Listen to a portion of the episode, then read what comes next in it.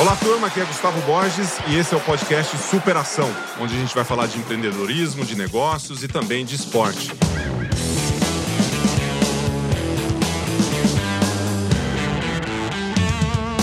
Podcast. Não tinha podcast lá atrás, né? Agora os caras mudam tudo. Antes Na- era rádio mesmo, né? Você minha- falava no rádio. A única coisa que tinha na minha época era rádio, televisão e aquele telefone que você pegava assim, que, que você discava com o dedo, assim. É, aí... É, rodava. É, aquele grandão, Grandão, assim. é. A única coisa que tinha, o resto. Que legal. Hortêncio, obrigado Legal, por... né? Tem um orelhão atrás de você aí, mas o orelhão Nossa, já... usei muito, mas esse orelhão é moderno. Moderno? Porque ele, ó, ele é de apertar. É moderno porque ele não tem ficha. É. Primeira Não tô vendo. Ah, não, tem um Não, lugar pra que ficha, sim. ficha, Só que ele não que- tem o discador. Obrigado mais uma vez por aceitar o Eu não convite. sabia dessa sua. Nem é o quê? Seu, seu gosto, assim, por ser apresentador. Você tá eu adoro ser apresentador. Você É, gostou? é, eu gostei. Introdução. Vamos de novo. Hoje com vocês, Rainha Hortência, salva de palmas da Rainha Hortência. Pô. Pô, tanto tempo de televisão que a gente tem que não tem jeito, Nossa, né, acho que eu era convidada antes, né? Mas assim, quando eu realmente assinei contrato, acho que foi em 2007. Ah, não lembro. Quando foi a Olimpíada? Quando foi o Pan-Americano do Rio? 2007. Então a gente entrou foi- junto, eu entrei junto em 2007. Foi ali. Depois fez, fizemos o time de ouro, que foi em 2000, quatro anos antes de 2016. Teve o 2000. 2016, com o É. João Pedro, to- turma toda ali criou o time de ouro. mundo, formou o Exatamente. time de ouro. Foi logo depois de 2012, né? Que a, a Globo não transmitiu e depois ela, a gente veio numa esteira fazendo É. o time de ouro e fazendo aquela transmissão maravilhosa lá no Rio de Janeiro. Foi muito Nossa, legal. Foi muito legal. Que Olimpíada bacana. Muito. E aí a gente acaba acostumando um pouco de falar, né? Falar, a gente não gosta de falar, né? Praticamente a gente não gosta. Não, eu, eu quase não A falo. a Hortê- pô, tem que segurar aqui, né? Mas pelo menos a gente tem muito tempo para falar aqui. Tem temas legais para abordar e, e é muito bom estar aqui com você, porque eu queria contar, logo nesse começo aqui, Hortência, até para você falar do momento que eu. Não que eu te conheci, que eu te conheci pessoalmente, Foi na Olimpíada de Barcelona, de Barcelona. não foi? Na Olimpíada de Barcelona eu tenho uma foto, eu, você e a Marta, talvez. Não sei. A Marta foi para 92, né? Foi. Mas antes de 92 eu não te conhecia, eu só te admirava, obviamente, né? Então você tá, tá desde acho que 80 e alguma coisa que você ganhou medalha no Pan-Americano, depois a- o Não, mundo. eu tô na seleção desde 76. 76? 1976. Não, não precisa exagerar assim. Por quê? Por que Gente, eu Por sou- que exagerar? Eu sou uma Como pessoa. assim, ó, 1976? Você percebeu que eu sou uma pessoa sexy? É, eu vi. Sexagenária. Nossa, eu fui te receber no carro ali, abre a porta e traz, nossa, e vem, bota a mão, muito legal, muito sexy. Mas é, eu lembro de você jogando na Minercal, na É. Minercal, você Prudentina. Prudentina. É Minercal era Tanduva. Sorocaba? Minercal é Sorocaba, Yeah. Prudentina, Presidente Prudente. Presidente Prudente. E, a, a- Higienópolis de Catanduva. e aí era. Aí nossa, foi pra Macaca, foi pra de, Macaca, de Ponta, Campinas. Ponte Preta. Ponte Preta. E aí eu lembro, que, é, assim, vendo você jogar, você, a Magic Paula, aquela galera toda, né, que despontou no, no, no basquete e, botou na, na rota, assim, de informação mundial, né, o nosso basquete, que foi o que vocês fizeram, né, como protagonistas que foram. E num determinado momento, antes da Olimpíada de 92, que é a história que eu queria chegar, é, me liga Washington Oliveto. E aí você lembra dessa história, né? O Washington liga pro meu pai, alguém do Washington liga e falou assim, ó, vem aqui, no escritório, né, na W Brasil na época. E aí bate eu e meu pai lá e falou assim: o que, que vocês querem? Não, cara, a Hortência, eu tava conversando com a Hortência, o Washington, na mesa dele, uma mesona desse tamanho, assim, no meio da W Brasil, que ficava aqui perto da. Onde que é? Ali no. Perto da Angélica, né? E aí ele fala assim: olha, falei com a minha amiga Hortência, pedi uma dica pra Olimpíada, quem que ia ganhar medalha? Ela falou Gustavo Borges, que acho que foi logo depois do PAN, uma coisa assim. 91 você tava no PAN? 91? É, eu não lembro de você. Eu fui campeã, rapaz. Você foi campeão em 91, mas eu não lembro de você ali, porque eu, Eu- era muito não foi em franguinho. Cuba? Foi em Cuba. Lembra do Fidel Castro entregando a medalha pra nós? Não, eu lembro entregando pra mim, que ele entregou também. pra você não assistir, eu não lembro de você lá. Ó, 91 você tava, é verdade. Pô, E aí ele, aí ele fala, quem... é, você virou pro... Ele falou, ó, perguntei pra Hortência, quem vai ganhar a medalha em 92? Coisa simples, né? Medalha olímpica, uma coisa simples tal. Quem que é a medalha que eu quero patrocinar? Gustavo Borges. Aí chega eu, aí te chamei aqui, Gustavo, pai do Gustavo. É, vou te pagar mil dólares por mês e a única coisa que você tem que fazer é ganhar uma medalha olímpica e quando você voltar, tirar uma foto com a minha camisa. É a única coisa que você tem. Eu falei, fechado. Peguei mil dólares por mês, um ano antes da Olimpíada, e eu só tinha que ganhar uma medalha e devolver lá. E o Washington, e ganhei a medalha, voltei e tirei a foto. Então eu queria te agradecer pela indicação, que os primeiros 12 mil dólares que eu ganhei como profissional de você natação sabe foi que você. o, o Washington Oliveto foi meu padrinho de casamento. Ah, E ele é muito amigo do meu ex-marido, o Vitor Oliva. Uhum. A gente falava muito de esporte, o Vitor começou a entrar no meio do esporte, a gente falava muito é, das, dos jogadores que estavam começando, dos atletas que estavam começando. Então a gente batia muito papo sobre isso. E é muito legal você poder ajudar, sabe? Eu vou te contar uma história. Uma vez um menininho, um cara pequeno, acho que tinha 17, 18 anos, sei lá o quê, aparece no escritório do meu ex-marido, que precisava de dinheiro, patrocínio para ir correr na Fórmula 1, correr na Europa. E aí ele falou assim: olha, dinheiro para te dar eu não tenho, mas eu tenho é, passagem aéreas, que eu, que eu tenho uma uma parceria com a Varig, eu não uso. Eu posso te dar para você viajar a hora que você quiser, Vai quantas vezes você quiser. Era o Ayrton Senna. Olha. E, e ele correu por bom tempo com o Geller escrito aqui assim no, no macacão legal. dele. Mas depois não deu para segurar a onda, né? Porque ah, aí, o homem cresceu, aí mas, era só patrocinador muito grande. Mas né? certamente ele foi muito grato, como ele foi em todos os patrocinadores que tiveram no início da carreira, né? Isso foi. é uma coisa legal. Porque assim, ele, ele ajudou uma pessoa que não era conhecida ainda entendeu? Ele acreditou no, na vontade daquela pessoa.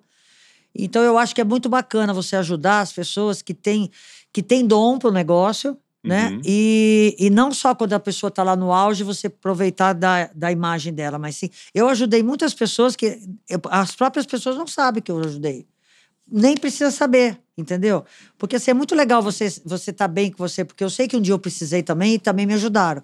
Então eu acho muito legal você poder ajudar as pessoas a, a seguir o seu caminho, porque muitos ficam no meio do caminho por falta de patrocínio, por falta de, de dinheiro, de estrutura. Uhum.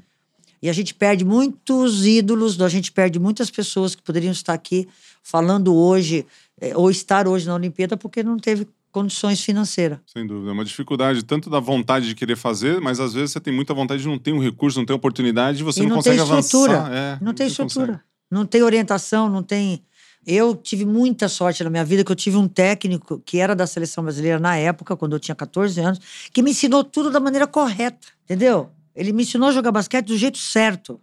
Então, isso Quem me era o técnico? Qual era o técnico? O, já não existe mais, ele morreu, coitado. É, Valdir Pagan Pérez. Uhum. Primeiro é, treinador ali da Foi seleção? o primeiro treinador. Ele era o treinador da seleção na época e, e ele que chegou e falou: vou apostar nela, entendeu? E me ensinou tudo, até como me comportar numa mesa de restaurante, tudo, tudo. Que legal. Até o, o esmalte que eu usava. Ele dava um toque. Ele falava: esmalte azul, não sei o quê, pode tirar. Era linha isso dura, não é então. chique, isso não é chique, não sei o quê. Tem que ser outro. Agora, Hortense, me conta um pouco então. O Valdir foi seu primeiro treinador de seleção. Isso. 1976. Seleção não. Foi o primeiro técnico meu que me técnico, descobriu. Técnico, que técnico, foi lá atrás. Foi o primeiro. Conta um pouco dessa sua carreira, né? Foi Porque assim, você, foi assim. Eu... Só, só para relembrar aqui, é, você tem, você foi campeão, campeã mundial, mundial em 94. É, medalhista eu... de prata em 96, eu assisti... E, e aquela medalha que você esqueceu em 91 em Cuba. 91 em Cuba, mas você tem três medalhas pan-americanas. Você não, eu outras? tenho três. Eu de ouro outras. 91. De ouro só em 91. E não é pouca coisa, né? Tá ganhando, tá ganhando medalha, é, medalha pan-americana desde eu 83. Eu acho que pela estrutura que a gente tinha aqui no Brasil, uhum. É, eu acho que a gente chegou longe demais, entendeu? Com você, a Paula, a sua geração ali? A minha geração. Aí a gente começou a ganhar título, ganhar medalha, porque a gente era conhecido internacionalmente. Eu era assim, considerada a melhor jogadora, a Cestinha, a Paula também, mas a gente não ganhava título. Entendeu? A geração não ganhava título. A gente começou a ganhar mesmo quando entrou a Janete, quando entrou a Alessandra, quando entrou esse, esse pessoal, entendeu? E o que, que, foi o fator ali? Vamos falar primeiro da, da, do seu crescimento dentro do esporte, né? Que você veio. Você é de que cidade mesmo? Eu sou de uma cidade do interior de São Paulo, perto de São João do Rio Preto, chamada Potirendaba. Potirendaba. Uma Aí... cidade assim que cresceu muito. Cresceu Eu muito. Eu nasci lá, ela, ela saiu... dobrou, dobrou. Era 7 mil, foi para 14. eu sou lá. É, o interior de São Paulo é incrível, né? Eu sou de Tuverava ali, né? Você vai, brotando gente ali. É, né? Agora Você... acho que tem um pouquinho mais de 14 mil. Acho que tá. É, 14 mil, mais. 14 mil. Porque, porque, o pessoal vai, né? Você já viu. Ai, falou errado. É. Mas assim, tem maior orgulho de ter nascido numa cidade do interior e ter chegado onde eu cheguei, entendeu? E como é que foi esse caminho de chegar onde você chegou, Hortência? Então, você eu... saiu de lá, foi descoberto pelo Valdir aqui e ele é, falou. Na verdade, quem me descobriu foi uma professora de educação física que me deu a bola pela primeira vez, né? Uma professora de educação física chamada Mitsuko, na, na no colégio, porque uhum. eu fui, eu aprendi o esporte na escola, porque garota pobre, nasci numa família pobre, não tinha dinheiro para ser sócia de um clube. Então eu aprendi o esporte onde na escola. Só que aí, cara, quando você entra em campeonato colegial, uhum. eu, eu despontei tanto que falaram assim: ah, vai, vai numa escolinha de basquete que tem na prefeitura. Eu fui, mas na hora já me pegaram. Eu era, eu era muito boa no atletismo. Você é rápida, né? Eu, eu, eu fazia salto em distância. Ah, é? É. Tipo a Morren. Muito melhor que a Morre. Gente, a. Morren, a Morren é campeã olímpica nisso. Não, não, não. Mas, cara, É, é, porque eu não, não dei sequência. Hortência, eu não duvido nada. Eu não dei sequência. É lógico, eu não duvido nada. E você em 1976 já estava pulando, Não, né? em 1970. e- ó, em 1973. Dois eu tava nascendo, tá? Em 1900. É, então. Mas também não precisava falar isso, né? Ó, em 1972, eu, eu com- eu vou- com 12 anos, eu Ah. com 12 anos, eu bati o recorde sul-americano mirim de salto em distância. Sério? Então, assim, eu já tava. Só que eu não gostava de jogar. Mas já era muito atleta, atletismo. já era atleta. É, né? eu não gostava do atletismo. Eu nasci atleta. Eu só não, não, não sabia qual esporte ainda, né? Uhum. Aí quando Então eu, você tinha velocidade, né? Porque eu salto em distância tem que chegar eu, rápido. Eu tinha velocidade, eu tinha agilidade. Eu impulsão. fazia salto em altura. Uhum. Eu fazia 200 metros muito bem. Eu não fazia 100 metros porque eu não tinha bambu largada. Hum. Eu pegava depois, que nem o. O, Sabe? o Zen Bolt. Ah, Faz a- assim. Uma comparação, né? Morre Mag, o Zen Bolt. Eu não tinha uma bola largada igual do Zen Bolt. Gente, eu acho que a gente tem que ser. A humildade é legal, mas você tem que reconhecer o seu talento, Claro. entendeu? Eu acho que você tem que saber quem você foi, sabe? Você não tem que ter vergonha de falar assim, gente, eu era boa naquilo que eu estava fazendo. E não tem nada de errado nisso. E aí, o Valdir Pagan, que era o técnico da seleção adulta, me chamou para jogar, para treinar com eles. Aí eu comecei a treinar com o Norminha, esse pessoal que era, puta, tomava toco, roubava a bola de mim.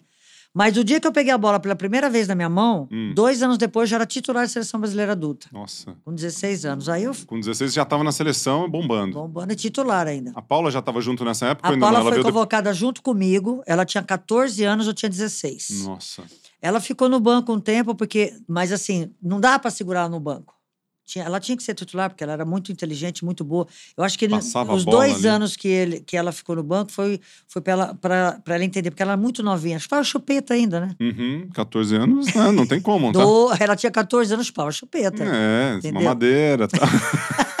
Escondida de noite, né? Corre. Ficava debaixo, a chupeta debaixo do, do, do travesseiro, mas ela chupava. Não. E, e a, relação, a relação com a Paula sempre foi muito, muito boa e muito competitiva ao mesmo tempo, né? Ou, É. sempre, ou nem sempre foi boa? Como é que é essa relação? Não, era uma hoje- relação de rivalidade, É. mas não de não era não éramos ini- é, inimigas jamais. Então assim, eu acho que essa rivalidade é difícil você ficar de abraços e beijos com uma pessoa que você É, tipo, vai eu e Fernando Scherer. é, mas vocês são amigos, Claro. Entendeu? Então a mesma mesma coisa eu e a Paula. A Paula foi uma pessoa, ah, na verdade, eu acho que foi a pessoa mais importante na minha carreira, porque graças a ela eu eu cheguei onde eu cheguei, entendeu? Porque eu queria ganhar dela. E, e era Minercal e. Qual Não, era a outra? Era, era assim, era o, meu time, equipes. era o meu time contra o dela. Era Sorocaba contra Piracicaba, mas- era Presidente Prudente contra Piracicaba, porque ela jogou muitos anos em Piracicaba. Mas naquela época tinha dois times que, do que eu me lembro, tinha, o, o Piracicaba era qual? Ou era, só mudava? Unimep. Unimep, que era a universidade da região É. ali. E, e- e essa rivalidade, vocês eh, tinham combinado? Cada um fica num time e cresce o esporte? não, foi isso? Não, É que não tinha grana pra bancar as duas, né? Também não, não é time. assim, é assim. é- Ela tinha o time dela, eu tinha o meu. Então, assim, Hum. Ah, é- vocês eram parte do, da, da construção do time, né? Era feito um é, pilar. meu- disso, o era- time era feito em cima de mim, outro time era feito em cima dela. Se Ah. você pegar o nosso, o nosso currículo, ou eu sou campeão, ou ela é campeã. Entendi. É assim, quando ela era campeã, eu era vice. Quando eu era campeã, ela era vice. Não tinha terceiro, quarto lugar. Não tem terceiro, quarto lugar internamente aqui no, no Brasil. Então, o patrocinador que quisesse disputar a final tinha que patrocinar o meu time e o time dela. Senão ia disputar terceiro, quarto, quinto lugar. Uhum. Era simples assim. E, e Hortência, ah, o, o basquete masculino ele teve uma- um, um impacto muito grande né, nas gerações ali do Oscar e até antes teve vários resultados. E o Oscar durante muito tempo ali, né, sendo o cestinha que foi. Você é a maior cestinha até hoje, é maior cestinha do, do mundo Mundial, é. mundial. Qual que é o impacto do protagonismo, do seu protagonismo e da, e da Paula em relação ao esporte feminino, basquete especificamente no Brasil, né? Como é que você vê essa importância e que espaço isso trouxe para o basquete para você e qual que é o impacto na geração de hoje? É, na verdade, tem duas, dois aspectos, né? Hum. Aquela coisa da igualdade da mulher, porque o nosso, o nosso basquete feminino, ele era, ele era muito mais conhecido, ele Muito. parecia em tudo quanto é lugar, ele parecia em TV aberta, em TV... Era em tudo quanto é lugar. O Oscar jogava fora também, é, né? e o futebol, ele ficou é, muito 20 anos sem ganhar título. Então deram muito, isso foi muito bom para o basquete feminino. Foi e mesmo. uma outra do, daquela coisa do empoderamento da mulher, porque naquela época não existia nem essa palavra. Não. Então, assim, quem, quem praticava esporte, quem era jogadora de basquete, a mesma coisa que há um tempo atrás falava que quem jogava futebol, mulher que jogava futebol não era bem vista. Nós também era assim. Só que nós não dávamos bola para isso. Porque assim, jogar e ganhar, né? o mais importante é você estar feliz com aquilo que você está fazendo. Imagina se naquela época era que nem hoje, que você não pode xingar de sapatão, não pode xingar de não sei o quê, de galinha da Playboy, se a torcida, se não ia ter al- alguma instituição, alguma ONG ou algum é, hashtag. Vai, né? Imagina, naquela época era, era terrível. Era assim, era palavrão, era não sei o quê. Dentro e Hoje- fora de quadra, né? Dentro- Nossa, na rua. Era uma coisa absurda, entendeu? É. Por isso que eu posei pra Playboy. Porque eu quis mostrar também que, é, primeiro pelo dinheiro, segundo pelo, pelo desafio, Uhum. né? Eu, gosto, eu sempre gostei de ser desafiada. Quebrar preconceitos também. Pre- quebrar preconceitos. A jogadora de basquete tem corpo bonito, Uhum. não é, não é masculinizada como o pessoal falava. E tem aquela coisa assim, que hoje é chique, né? Você ir na academia, tá com o corpo, ah, o, o tanquinho, Antes não tinha isso, né? Barriga mulher de tinha que tanquinho. ser feminina. tinha que ser mulher. diferente. Hoje não, hoje as mulheres querem isso. Então, naquela época, eu acho que a gente quebrou bastante barreiras, entendeu? E, a- e na Playboy foi que... sozinha, sozinha. É, vocês foram, vocês capitanearam ali uma, uma geração durante muitos e muitos anos, né? Você teve os dois filhos antes de. Ou só um Eu filho? tive, eu tive o, o João Antônio? Vitor. O João Vitor Eu foi. tive o João Vitor em 92. 96. A 96. E Foi depois foi lá. ano, Foi no ano da Olimpíada. E depois você já estava lá ganhando a medalha. Então, eu, eu, o João Vitor nasceu em fevereiro. Em julho, eu estava disputando a final É. da Olimpíada. Então, eu tive pouquíssimo tempo de, de recuperação do João. Aí, eu. Aí começou a WNBA. Em 96, começaram a draftar as pessoas. E eu estava draftada para o Texas, eu acho. Acho que era o Texas. Da WNBA. Da WNBA. Que começou depois de 96. Terminou a Olimpíada, eles Já era. começaram a chamar. Tá. Só que para 97. Uhum. E aí eu falei: não, eu não quero mais jogar. Eu já tinha parado, né? Uhum. Voltei para jogar a Olimpíada. Porque eu senti que o Brasil podia ganhar uma medalha. Eu falei: não posso ficar fora dessa. E aí, Principalmente que em 94 vocês tinham sido campeãs, né? Mundial. mundiais, contra os Estados Unidos. na, na semifinal, nós cruzamos com os Estados Unidos. E aí, quando começaram aquela pressão para eu jogar a WNBA, eu resolvi engravidar de novo do, João, do Antônio. Então, assim, Quer João. saber? Vou resolver esse assunto agora. Ah, acabou o assunto. o João tinha cinco meses, eu engravidei do Antônio. Falei, já vai tudo uma vez. E já resolve esse assunto. Comparando as duas, os dois momentos ali, de 94 e 96, que foram os, os momentos de maiores resultados que você teve na sua carreira, né? Lógico que o Pan-Americano foi importante, você teve é, a vida dentro do, do clube, que teve aquela disputa mais interna aqui no Brasil, mas dos dois momentos, o que, que, o que, que tem de características ou de coisas similares da vitória de 94 e de 96? Ou o que mudou de um ano para o outro, né? Olha, Fora a experiência de ter sido mãe, né? 94 eu tava voando baixo, né? Ah, Eu tava tava no- melhor do que 96. Eu tava no meu auge, tava no Uhum. meu auge. E foi a medalha, assim, mais importante da minha carreira. Ser campeão do mundo não é todo mundo, toda hora que você é campeão Não. do mundo. E aí, eu parei de jogar. Eu, eu, eu dei a notícia que eu não ia jogar mais porque eu estava grávida. Eu fiz isso tudo programado. Uhum. Eu engravidei porque eu já não queria mais jogar. Só que eu dei a notícia junto. Uma notícia triste, que eu não ia jogar mais, mas ao mesmo tempo a realização de um outro sonho, que era de ser mãe. Só que aí, quando eu, eu acabei de ter o, o João Vitor, começou aquela pressão em cima de mim, que você tem que voltar a jogar, você tem que... Até parar para abastecer o carro, o cara falou, ô, tem que voltar a jogar, hein? Não, é, mas lógico. Tem que voltar a claro. jogar. Eu pensei isso. E aí eu peguei e falei, pô, cara, eu... Se o povo pede, né? Aí Se eu povo pedi, tá- eu pedi, eu falei com o Pelé, que era, foi meu padrinho de casamento, eu falei com um monte de gente, o que, que vocês acham tal? Falou, Hortência, você merece ser feliz, vai, aproveita, não sei o que. Falei, bom, então eu vou fazer o seguinte, se eu tiver bem, eu vou começar a treinar. Se eu tiver bem, meu técnico falar assim, que eu tenho condições, aí eu vou. Qual momento foi mais difícil? Foi esse da, da decisão de eu ir e de me recuperar. Tá. Porque eu fiquei, eu tinha acabado de ter filho, gente. Foi duro, sofri, doeu muito. Doeu fisicamente ou Tudo. doeu emocionalmente? tudo. Pra você ter uma ideia. Sabe Você como tinha é que que deixar é? o rebento em casa para ir competir, né? Não, ele foi comigo. Ele, onde eu ia, ele ia atrás. Ah, Só é? não entrou na Vila Olímpica. Mas Ah. do resto, ele ficou comigo. Sabe que uma coisa que eu tive que coordenar, que foi muito difícil para mim, Hum. é que eu pensava com a cabeça da jogadora. Mas o meu corpo não era mais a- a- o corpo daquela jogadora que a minha mente pensava. Então eu eu tive que coordenar esse delay, porque tipo assim, é, eu achava que dava e não dava. Uhum. Meu cérebro falava, vai que dá, não dava. Vai que dá. Tipo a velocidade, É, chegar é. lá, agarra, É, gana. basquete Não, é um garra segundo. tinha, garra você tinha. basquete é um segundo pra você tomar um toco, entendeu? Você acha que você tá na defesa, a menina te, te passa. Porque você tá com um segundo de delay na, na sua velocidade. Você falando isso, eu tô pensando no meu jogo de tênis, que eu tento ir e não vou, né? Só que hoje eu tô 48 Claro. anos e você tava no alto rendimento naquela época, né? É, cara, é difícil. Você pensa que dá, mas a sua cabeça é do atleta Mas ainda. isso não vai acabar, né? Isso você tem hoje também, né? Você vai Não, fazer um não, exercício, isso- mas isso... só que você tá com uma pessoa que tá no eu coordenei, isso eu coordenei. Eu consegui coordenar essa diferença, que é milésimo de segundo, mas que no basquete é uma diferença muito grande. A velocidade que vai dar o passe, o momento certo de você dar o passe. Então, é tudo muito rápido. Só que agora eu não sei se isso aconteceu de novo, porque eu nunca mais entrei numa quadra pra jogar. Então, eu não sei Ah, se... eu vi você com uma bola outro dia, batendo uma bolinha. Mentira. Peguei, eu nunca, vi só- essa. eu, só, eu só entro Pra numa jogar, quadra... não. Pra fazer... Eu só entro numa quadra pra fazer uma matéria, mais nada. Mas é o quê? Pegou bode ou não, não, não tem? Não, não quer? Basquete é uma coisa muito profissional pra mim, né? Então eu não sei, eu gosto de brincar com outras coisas, não com basquete. Tipo o quê, assim? Qual que é? Eu vejo você fazendo... Eu, eu não vou poder falar aqui. Não, você falou, eu gosto de brincar com outras coisas, começou a rir, né? Eu falei, ixi, Maria. Tipo o quê? Você gosta de fazer crossfit? Subir escada lá em Higienópolis, não sei lá Ah. onde você vai. O que, que você gosta de fazer? Não, eu faço, eu faço academia pra manter meu corpo. Eu hoje eu tenho que por praticamente, sinal, né? eu hoje eu tenho praticamente o mesmo, a mesmo peso que eu tinha quando eu era jogadora. Nossa, Acho que eu, criei um- eu adquiri um pouquinho mais de músculo. Agora? É, mais de músculo, porque na época eu era mais fininha. E que não tinha pa- parte física naquela Outro época, dia né? mandaram uma foto pra mim. Ah, da Playboy? de há anos atrás que eu tirei foto com um cara numa praia.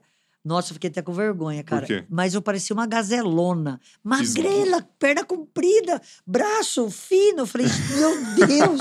eu acho que eu devia ter uns 16 anos, sei lá. Tinha nada, nada. Nada de músculo, por isso que eu era rápida. Agora Ah. eu não preciso ser rápida, eu não preciso mais. Então eu adquiri um pouquinho mais de força muscular, eu criei músculo. Engraçado que o esporte ele, ele varia né, ao longo das gerações e você tem um tipo de músculo, por exemplo, na minha geração é- era bom estar muito músculo. Hoje já é, é- é músculo no lugar certo. Aí vai, vai mudando um pouquinho, né? Você tá com o corpo mais equilibrado. Mas Pô, você vê na os. época que eu jogava, Não tinha nada, a né? tecnologia era é, pífia. É, jogava com que chute? tênis. Que chute? É, Praticamente, né? Tomava Jogava- destrozol pra repor. é. Jogava com, com Caldo de All- cana. All-Star. Caldo de cana era É. ah, All-Star. E, e- e- e tomava de manhã para dar uma, uma animada. É, é, como é que chama? É pó de Guaraná. Pó de Guaraná. Já, acorda já bombando, né? Nossa! Hoje Vixe. você tem um monte. Imagina, ho- hoje você tem uma, uma, uma loja que te vende um monte de coisas que é bacana de você tomar, porque eu nunca me droguei, nunca usei absolutamente nada para poder jogar.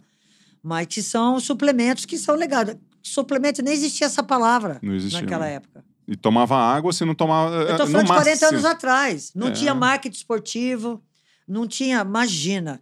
A gente treinava até vomitar. Hoje Isso- não. Hoje você não pode passar de 120 batimentos, 140 e não sei o quê. Naquela época, você tinha que passar do seu Limite, limite, para você entrar em forma. É isso que eles pensavam. E, e você vê, né? O, como o corpo e, e o talento, né? O talento desenvolvido. Você falou muito do talento. Uma frase. Não sei se vocês anotaram essa frase aqui, olhando para a câmera aqui para vocês, que foi o que você falou aqui assim. é, Não sei se essa, essa, essa frase é sua, né? Eu sempre brinco, eu falo, essa frase é sua, não? Ela é Não, nossa. eu né? nem lembro o que eu falei. Você falou assim: reconheça o seu talento. É. Reconheça onde você é bom. é. Reconheça onde você tem capacidade para desenvolver. E Isso vai não- lá. Isso não é falta de humildade. E vai com confiança lá e faz o quê? É. Pau na máquina. O que você não pode é se querer se enganar. Querer se enganar. Você tem que saber do seu. O, o dom, o talento, o que, que ele é? É como se fosse uma pedra preciosa que você tem que descobrir qual é o seu verdadeiro dom, né? Aí você. É como se fosse uma pedra que está lá na natureza. Você pega, ela é valiosa, mas ela não brilha. Uhum. Então, o brilhante, o diamante, para ele brilhar, você tem que lapidar. Nós somos a mesma coisa. Você pode ter um grande talento, mas se você não se esforçar, se você não, não se doar, se você não lapidar esse, esse talento, você, você Não vai nada. ficar. Não vai adiantar nada. Vai ficar, É. Você vai ser bom, mas você não vai tipo, brilhar. tipo você no salto em distância, que poderia ser- ter sido uma Podia. campeã olímpica, Mas eu não gostava. e eu jogador de vôlei, porque eu joguei vôlei até os 14 anos. Então eu poderia estar na seleção de 92, eu poderia Mas eu ser joguei medalhista. handball. Eu joguei handball pra caramba. Jogou? Tá vendo? a sua Eu- mãe é eu, meio vou ter pequena que ter pra humildade para falar que eu joguei muito. Eu joguei mesmo, eu jogava, eu era terrível. Não, bota a bola na mão, né? Deixa comigo. Vai, eu acho que é uma pé, questão. No pé não, né? Aí- Eu acho que também para você, para você ser bacana, para você tem que ter uma intensidade muito grande. Você tem que ter atitude. A atitude ela é fundamental. Como é que é isso, a questão de atitude e da intensidade para fazer as coisas, né? Porque a gente, a gente vê muitas pessoas que querem algo, que querem chegar a algum lugar, Mas não quer pagar o preço. não quer pagar o preço. É. Ou assim, eu tenho, ah, eu quero muito fazer isso, mas pena que eu não tenho isso, né? Começa a dar desculpa para as coisas Eu que, que pode fazer. Odeio isso. O que, que você diria? O que, que você diria para uma pessoa que gostaria, que é, que é muito na intenção, né? Eu gostaria de fazer, eu queria fazer essa viagem, eu gostaria de fazer aquilo, aquilo outro, e de repente você fica parado naquele negócio de da, Eu da sua eu força, gosto, do eu teu não gosto esforço. de gente que fala isso. O que, que você falaria para alguém que Eu não, essa? eu, não, eu não quero essa pessoa Não, tudo perto bem, de mas mim. v- vamos, vamos tentar resgatar essa Eu não pessoa. quero nem que eu contrate ela para jogar comigo. Porque é é uma pessoa que pega leve. Eu não quero pegar leve. Porque essas pessoas que dão desculpas, ah, mas eu não tive oportunidade, eu não tive. Vitimização, né? É, eu não tive alguém que, que. um estímulo da minha família. Gente, meu pai foi descobrir que eu, que eu jogava basquete, eu já estava dois anos na seleção. É. Ninguém da minha família me estimulou a nada. Entendeu? Eu mesmo falei, é isso que eu quero, é isso que eu vou fazer. Mas E com a- você é diferente. Com você é diferente, a cabeça. A turma campeão. não tem isso. Aí. Defina, a defina a cabeça, a cabeça de, campeão Então vamos tem lá. que ser assim. Defina a cabeça de campeão. O campeão é aquele que não dá desculpa, é aquele que chega antes, entendeu? Do treino e sai depois. Então, assim, é- o campeão é aquele que define meta na vida dele. É, eu, no dia que eu fui convocada para a seleção brasileira, a primeira, mas no primeiro dia eu falei assim: não vai ter um dia sequer que eu não vou fazer mil arremessos convertidos antes ou depois, todos os dias, fora o que o meu técnico me dá. Hoje eu tenho dor no braço, cara, de tanto que eu fiz. Imagina 20 anos na seleção brasileira. Uhum. Mil arremessos? Ah, é você era boa, né? Eu era mesmo. Porque eu treinei pra caramba. Pô, Ah, e puf. isso me caía. ensinaram. E tem uma coisa. Nunca vou, pegava no aro, sempre caía chuá. eu vou dizer uma coisa pra vocês. Existe um negócio muito importante na carreira de qualquer pessoa. Hum. Isso pode ser na empresa, isso pode ser. que chama-se detalhe. Uhum. É o detalhe que te faz você diferenciar do outro. Todos ali que estão jogando basquete têm o dom. Mas quando o treinador fala um negócio, a pessoa percebe aquilo e ela é um detalhe a mais que ela, que ela, que ela vai usar no dia a dia dela que vai fazer a diferença. Então, qual é o detalhe da sua, da sua profissão que vai te fazer melhor, que vai te diferenciar? Entendeu? É isso, é você ficar atento. Você tem que ser observador. Mesmo que você trabalhe na linha de, de frente, eu falo o seguinte: o cara que quando ele é líder e quando ele é diretor, a coisa mais inteligente que ele tem que ter é falar com quem está na linha de frente. É, é o técnico falar com quem está na quadra jogando. Trocar uma ideia, porque eu que estou jogando, eu que estou sentindo se é melhor ir para esquerda ou para direita. Então, quem está ali com a mão na massa é que pode te ajudar. É aquele que é líder, mas ele ouve todo mundo, entendeu? Ele não é aquele cara que sabe tudo, porque todos nós aprendemos o tempo todo. Eu, eu já. É um aprendizado constante, né? Eu já vou te perguntar dos coaches, dos treinadores de basquete que você admira, que você acha que tem uma interferência, não só aqueles que você conviveu, mas também de NBA ou de outros países. Eu já vou te perguntar isso, mas eu queria pegar essa atenção aos detalhes que você trouxe, né? Porque tendo o esporte de natação, a riqueza de detalhes ela vem na forma de um centésimo de segundo. Que o centésimo de segundo, que é uma posição da mão, aqui, uma finalização, e eu sempre uso o centésimo porque é o menor indicador possível para que você possa ir para as Olimpíadas ou você ficar Ou em casa. Pegar final ou não, pegar medalha ou não. Então, assim, você tá primeiro, segundo, terceiro ou quarto. O quarto você não é medalhista. E às vezes a diferença é de um centésimo de segundo. Isso que você trouxe para a vida empresarial, para a vida do trabalho, para a vida de alguém que quer chegar mais longe, né? Você pode ter um centésimo de segundo. Dentro do basquete, qual que era a sua visão em relação ao detalhe? Como são vários detalhes, tinha algum especial que você falava, esse aqui eu preciso? Eu né? vou te dar. Isso aqui eu tenho que, esse aqui se eu não tiver, Eu vou acabou. te dar um exemplo que até eu falo nas minhas palestras Ah, sobre o detalhe. Quando eu comecei a jogar, o meu técnico falou assim: "Eu vou ensinar você a pegar na bola. Pegar na Tá bola. Pega na bola Pegar na direto. bola. Cara, ele isso. falou isso não foi só pra mim, ele falou pra todo mundo. Pra todas Isso, as meninas. isso Valdir, Valdir Pagan. lá na Eu vou ensinar você a pegar na bola. Ele falou assim, ó. Você vai pegar na bola, você tá vendo isso aqui, ó? Isso aqui não encosta na bola, é só os dedos. Você só encosta os dedos. Aí ele perguntou pra nós, como é que chama isso aqui, esse dedo? Como chama? indicador, Por que, que ele chama indicador? Ele indica. Se ele indica, ele é o último a sair da bola. Aí, ó. Ah, nossa! Eu, Mas eu só Eu- sei esse e o polegar. Os outros, eu recebi isso. Eu, ó, Se você perguntasse esse, eu não ia saber. se eu recebi isso com uma, com uma, assim, com uma importância tão grande que eu fui lá debaixo da cesta e fiquei fazendo molde. Fiquei fazendo molde, molde, molde, até eu pegar o jeito. Até eu pegar o jeito. Aí arremessar sem abrir o, o cotovelo, fechar. Ah, mas a Hortência jampeava. Hortência... É, porque eu ouvi o meu treinador.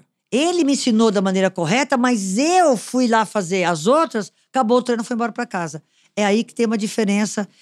Tem outros milhões de detalhes, né? Mas eu tô dizendo que esse é um que Não, lá é no fantástico. início da minha carreira fez uma diferença para ter uma porcentagem maior de acerto do que os outros, entendeu? Então, qual é o, o grande detalhe da sua carreira que pode te alavancar? Cara, pensa aí. Uhum. Pe- observa. E, e- e a posição de um dedo, né? Você, mão. você é um décimo segundo. É. Mas, mas aí, você deu uma relação bem específica que na natação, no meu caso, o que eu lembro, assim, é esticar e finalizar a braçada, por exemplo. Então o treinador, ele vinha, estica e finaliza. Cara, eu já tinha três medalhas olímpicas, já tinha recorde mundial, e tem um treinador que é um dos coaches mais renomados do mundo, que é- qualquer treinador, o Valdir, quando você estava lá na categoria de base, eu tinha um carinha lá, e sabe o que ele falia pra, falava pra mim? Esticar e finalizar a braçada. Aí eu tô na Olimpíada de 2012, eh, desculpa, 2004, na véspera de eu encerrar a minha carreira, com todo esse currículo, o que que meu treinador vira pra mim e fala? Estica e finaliza a braçada. É a mesma indicação, é o mesmo detalhe, é o mesmo capricho que você precisa naquele momento de final de carreira ou do, do último jogo, ou do último momento que você já é maduro, que você já tem tudo aquilo, do cara que falou com você com 9 anos de idade, com 8 anos de idade. E o que a turma talvez não perceba é que esse detalhe, Faz durante, uma esse, diferença. durante todo o processo. Eu vou te dar um exemplo de hoje. É louco. As pessoas que estão nos ouvindo, eu vou dar um exemplo na academia. Você está na academia malhando, e aí você está lá fazendo braço, Uhum. né? E tá conversando. E tá rindo, tá conversando com o seu personal. Não! Você tem que prestar atenção no movimento. Você tem que prestar atenção no que você tá fazendo. Porque isso é bom pro seu músculo. Se você estiver fazendo um movimento errado, ah, mas isso é- faz um pouco mais devagar. Aí fala, ah, que besteira. E que isso quê? Um ano não vai ter, não vai ter problema. Dor, daqui a pouco você está começando a ter dor no lugar porque você está fazendo errado. Então, assim, quando eu estava na quadra, eu, eu ficava arremessando eh, sozinha, eu não ficava conversando, porque eu, eu tinha que prestar atenção se eu estava fazendo. Por que, que eu errei? Porque eu, eu analisava cada arremesso que eu errava. Pô, será que não saiu no dedo certo? Porque se você está conversando, você não presta atenção. Se você não presta atenção, você não corrige. Então, na hora da academia, aquele pessoal fica o tempo todo no celular, cara. E aí? Pô, eu Aí- fico doido. Eu falo, larga o celular. É, é 40 minutos, é uma quer hora. ficar com o corpo legal. Que é só você- seu. É pra você. Ah, mas é, é, fica mandando mensagem. Falei, responde depois. Isso é um detalhe que eu tô dando agora, assim, que é, é, é para as pessoas pensarem que quando você tá com o seu filho, você tá vivendo intensamente aquele momento com o seu filho. Desliga o celular, desliga o seu quê. Viva com o seu filho. Quando você tá com o seu namorado, entendeu? Viva intensamente aquele momento. Não fica com a cabeça em outro lugar, entendeu? você riu nessa hora? Por que você ficou vermelho? Não, eu tô anotando as suas frases aqui. Eu não. Por que, que você tá ficando vermelho? é, é, Aliás, ele conheceu a mulher dele na Olimpíada de 92 em Barcelona, não foi? como assim? Não foi lá que você conheceu ela? Eu conheci, 92 não. É, 92, não foi? eu conheci ela um pouquinho antes da Olimpíada. Mas Ah, eu, eu tava, eu, tava, como eu, eu tava no fim da fila, então. E é bom quando você é o último da fila, porque aí é a sua vez, né? E aí, se você pegar a sua vez, você casa, né? Na pior das hipóteses. Ou a fila anda e você não foi o último, você foi o penúltimo, né? Aquela coisa. Mas eu conheci a, a, a Bárbara um pouco antes. Mas eu tava rindo porque eu anotei uma outra frase Não, sua depois aqui. você me dá, porque eu nunca anotei minhas frases. Não, tá aqui, ó. Viva o seu momento. E o seu, mo- É. e o seu momento é agora, no momento Não, que você é tá fazendo hoje, as suas você não coisas. sabe. Essa pandemia, a ela... turma esquece. e- Porque o que você tá falando, só pra fazer um, levantar a bola pra ti aqui, que se você não dá atenção pro seu momento, para aquilo que você tá vivenciando naquela jornada, naquele momento você ali, você, deu, atenção. você não presta atenção, você perde o foco, você se distrai e você não tem resultado. Você não tem resultado. Não. Esse que é o ponto. Ah, nossa, você, Você chegou ficar uma lá. hora lá, não é É. porque, cara, é pra eu ter resultado ali no jogo e tal, porque depois a bola cai, faz chuar, bate no ar e entra. O cara, você vê os caras lá, vem você já chegando, tudo, cinco pessoas em cima de você, você joga a bola pra cima, a bola cai. Nossa, que sorte. É, sorte, sim. Sorte. É. Eu, eu, eu, Fica lá na quadra três horas depois que acabou o treino, só com o dedo indicador lá. É que agora eu já sei, né? É. Eu acho que eu fazia com o dedo aqui do meio. Você sabe que eu tenho uma frase que o, que o Oscar fala. Pega a que bola com os dedos. É, Essa aqui é que, eu, que eu acho muito, muito engraçada, que ele fala assim: Monsanto, eu sou bom treinada. não treinado. E é exatamente isso. É isso, cara. Porque- Quem não. Quem. Gente, se você não, não se acostumar com a dor, seja a dor física, a dor psicológica, do seu dia a dia, e tá sempre. E uma das coisas também legal é você estar sempre pra cima, cara. É você acreditar. É você estar feliz com aquilo que você está fazendo. Se você não tá feliz, tá- você tá no lugar errado.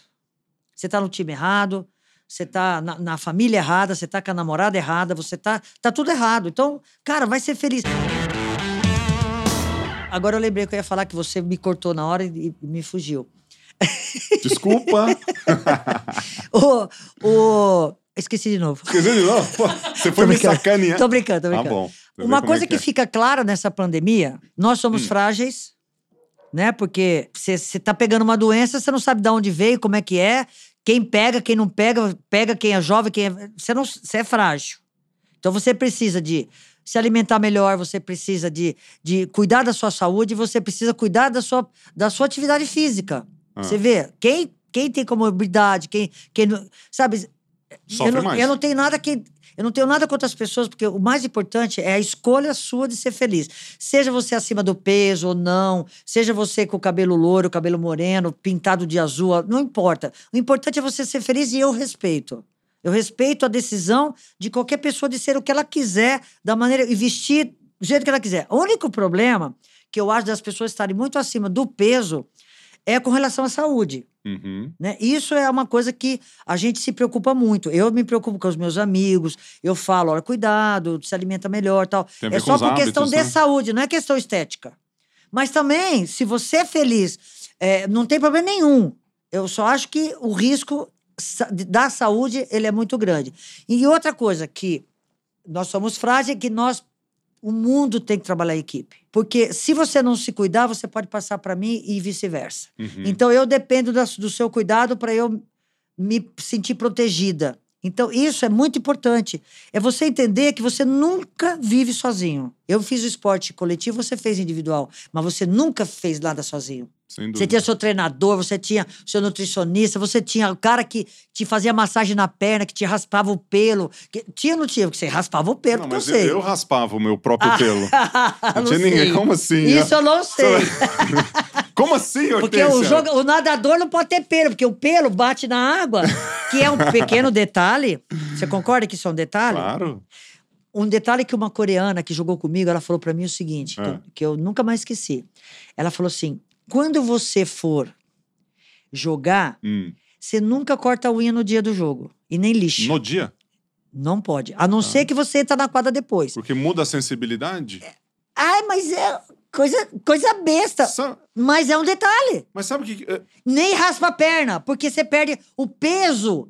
O peso do pelo que tava ali já mudou. Então, se você tiver um treino ainda antes daquele jogo, você então você corta. Mas se você não tem mais um treino, não, co- não corte a- a- o pelo, não, Não não lixa a unha. Gente, é um É interessante, mas são. Você entende que, que o, o atleta bom é aquele que é a união de pequenos detalhezinhos que te faz você. É, porque se você. Pode até ser que não tenha uma interferência, tá? Mas se você tem uma sensibilidade diferente, você pega na bola e tá diferente do que você tava jogando Mas ontem. você não vai- sente, a- você não sente? Então, Você- eu ia te você- falar uma é, curiosidade. Eu não. é, eu- às vezes, quando eu corto a unha à noite antes de dormir, me incomoda. É. Porque eu fico com aquelas pontas. é, que eu uso com trina, não vou, não, fa, não lixo nada. Então fica Deveria, aquelas né? pontas. Deveria, É, né? lixar, não- É, mas é fino, né? Aí eu vou dormir, Hortência, e fico debaixo assim e começa a raspar no, no É, lençol. Eu é. falo assim, "Ugh, e agora? É, é. E aí eu fico com aquela sensibilidade. Mas o É. raspar também é mesmo. Você, você tá nadando, aí você vai no dia, no dia anterior, você raspa. Aí vai dormir à noite, dá um, dá um é. trem assim Dá na, na- coceira. da coceira. Na Mas, hora que o mas pelo começa a crescer, ele, ele- você fica inflamado, sei lá, Mas- fica vermelho. é, tem esses problemas. Não pode, cara. É, são detalhes. Você tem que disse- raspar no dia anterior, o que, que eu faço? Eu disse um detalhe que é assim, pode ser bobagem. mas não deixa de ser um detalhe. Tem Entendeu? um, não sei se você já leu o livro Hábitos Atômicos, que ele fala, fala disso. Teve um cara do James Clear, né? Um livro bem legal que fala exatamente da, da riqueza de detalhes que você tem para evolução de 1% por dia. Se você melhora 1% a sua performance por dia no final do ano, você coloca 1%, 1,01 a 365 potência, no final do ano, você evoluiu 37 vezes de onde você estava. Agora, se você fizer o 99, né, 1% a menos todos os dias, no final do ano você está a zero. Ou seja, você anda para trás e você tira todo aquele benefício que você tem. Qualquer coisa, você fala sensibilidade do- da mão, é, hidratação, hidratar um pouquinho a mais, é, tá preparado de uma forma diferente, acordar um pouco antes, sair um pouco depois. Você deu vários elementos aqui de, de ser campeão, que um, e um dos itens é riqueza de detalhes naquilo que você faz. Para quê? Para você ser o que você é. É, ter cabeça de campeão, cara, não é fácil. Não é fácil, mas quem disse que é fácil, né? Você chegar lá. Meu filho foi convocado para a seleção que vai para a Olimpíada agora em Tóquio. E aí eu fico, eu fico imaginando, puxa vida, meu filho, quantos milhões de atletas existem no mundo que querem estar numa Olimpíada? Quantos milhões, de- bilhões de pessoas existem no mundo? Quantos são atletas? Quantos conseguem? Pouquíssimo. Então eu fico muito orgulhosa de ver. Quantos pais foram para as Olimpíadas e os filhos foram, que ainda se diminui ainda mais É, drasticamente, né? então, que é o seu assim, caso, é. segunda Olimpíada dele. Então, assim, é- é, são coisas que vão acontecendo que, que são. é- é, basta você você estar pronto para aquilo. E você tem que abrir mão de algumas coisas para você chegar lá. Ex- Existe aquele cara que é o bom e aquele que é o mais ou menos, né? Uhum. E para você ser bom, você não pode querer fazer um monte de coisa ao mesmo tempo. Você tem que abrir mão de um monte de coisa. Depois você vai fazer as outras coisas. Porque o atleta, ele tem hora para começar e para acabar. Nós acabamos. Não, pensei que você ia falar uma coisa bonita agora. Eu tava esperando assim. Gente, nós Acaba. acabamos. Não, mas- Ó, nós não jogamos mais. Com 36 anos, eu tive que parar, porque Você meu sabe, corpo não aguentava A mais. definição de consistência é que quando você faz as coisas tem começo, meio e fim. Então, o atleta é consistente, porque Ele é. tem fim. Ele tem começo, ele tem. ele- é que nem você- meta. A Aí- meta aí vai você- chegar. Aí você entra numa outra jornada. Aí você dobra menos. a meta, né? Aí você dobra... Bate a meta, dobra a meta e assim vai. Nesse aspecto, como é que foi a sua transição, né? Porque teve um fim. É. Você chegou uma hora, você parou, voltou, né? Com a, que foi uma grande superação que você teve que fazer ao, ao longo da sua jornada ali, né? Vou, não vou, você ficou naquela indefinição e depois você parou. Como é que foi essa transição para você, que é, um, é algo que interfere muito na vida, na cabeça das pessoas? Todos nós passamos por, por transição. Um atleta ele tem um fim mais abrupto, porque a idade vem lá um jovem de 20 anos, 22, 23. E no, no seu caso, É. você estava com 30 e Eu parei com 36. 36. É, Eu parei com 31, já tava duro, né? Tinha o César Cielo ali na minha cola, É. tinha outro cara chegando e não sei o que. Eu falava, meu, é a última, a última vez aqui. Você vai na bola e não chega, né? Do jeito que você queria. Como é que é pra você? Como é que foi a sua transição? Então, o, o mais importante é você estar sempre muito bem preparado. Você tem que estar muito bem antenado com tudo que está acontecendo em sua volta. Uhum. em cima da sua profissão, em cima do seu esporte, em cima do esporte em geral. Então, assim, é, eu lia muito, eu me preparei, eu fiz faculdade, eu fiz duas faculdades. É, quando eu parei de jogar, eu estava preparado para fazer qualquer coisa dentro do esporte, não fora. Entendeu? O que a gente não pode querer ser é uma coisa que você não é. Você corre o risco muito grande de você perder tudo que você conquistou. Entendeu? Então, você tem que estar preparado. Você não pode se preparar somente para aquele momento que você está jogando. Eu vejo muito jogador de futebol, muito atleta aí pe- pelo mundo, que perde tudo. Que perde tudo. Porque a torneira, uma hora, ela, ela, ela jorra tanto dinheiro, só que tem uma hora que ela fecha. E aí, como é que você vai manter todo aquele. aquele Não entra aquele mais aquele padrão, volume aquele e você padrão gasta. que você quis ter.